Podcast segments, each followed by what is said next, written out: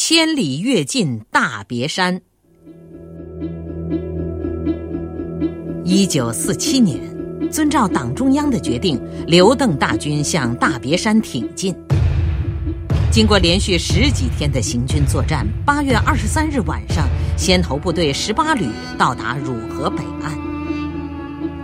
国民党反动派集中兵力，跟在后面紧紧追赶，还在汝河南岸布置了一条几十里长的防线。当十八旅到达汝河北岸的时候，敌人早已把渡口两岸的船只统统拖走、砸毁了。河水有一丈多深，人马趟不过去，前有强敌，后有追兵，情况十分紧急。肖旅长和李政委正站在河边商量着进军的办法，一个参谋跑来报告：刘伯承司令员和邓小平政委来了。肖旅长和李政委赶紧迎上去，只见刘司令员和邓政委由纵队首长陪同大步走了过来。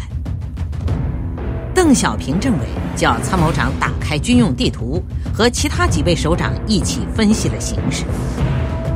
情况确实很严重，大家不约而同地望着刘邓首长。我们要采取进攻的手段，从这里打开一条通路。刘司令员扶了扶眼镜，用手指在地图上一画，接着说：“不管敌人有多少飞机大炮，我们一定要迅速前进，一定要实现跃进大别山的战略计划。”他叮嘱肖旅长说：“要记住，现在是狭路相逢勇者胜，要勇要猛。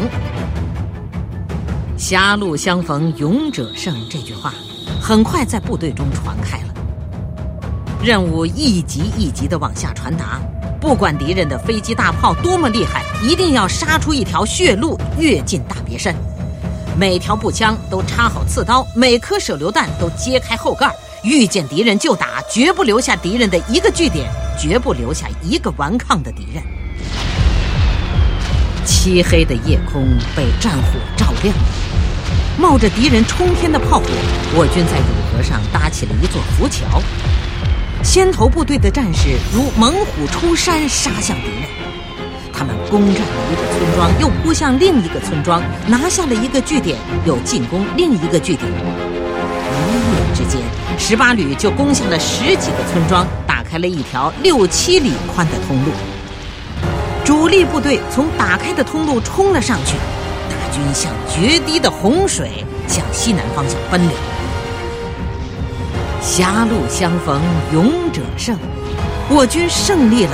刘邓大军跃进大别山，像一把钢刀插进了敌人的心脏。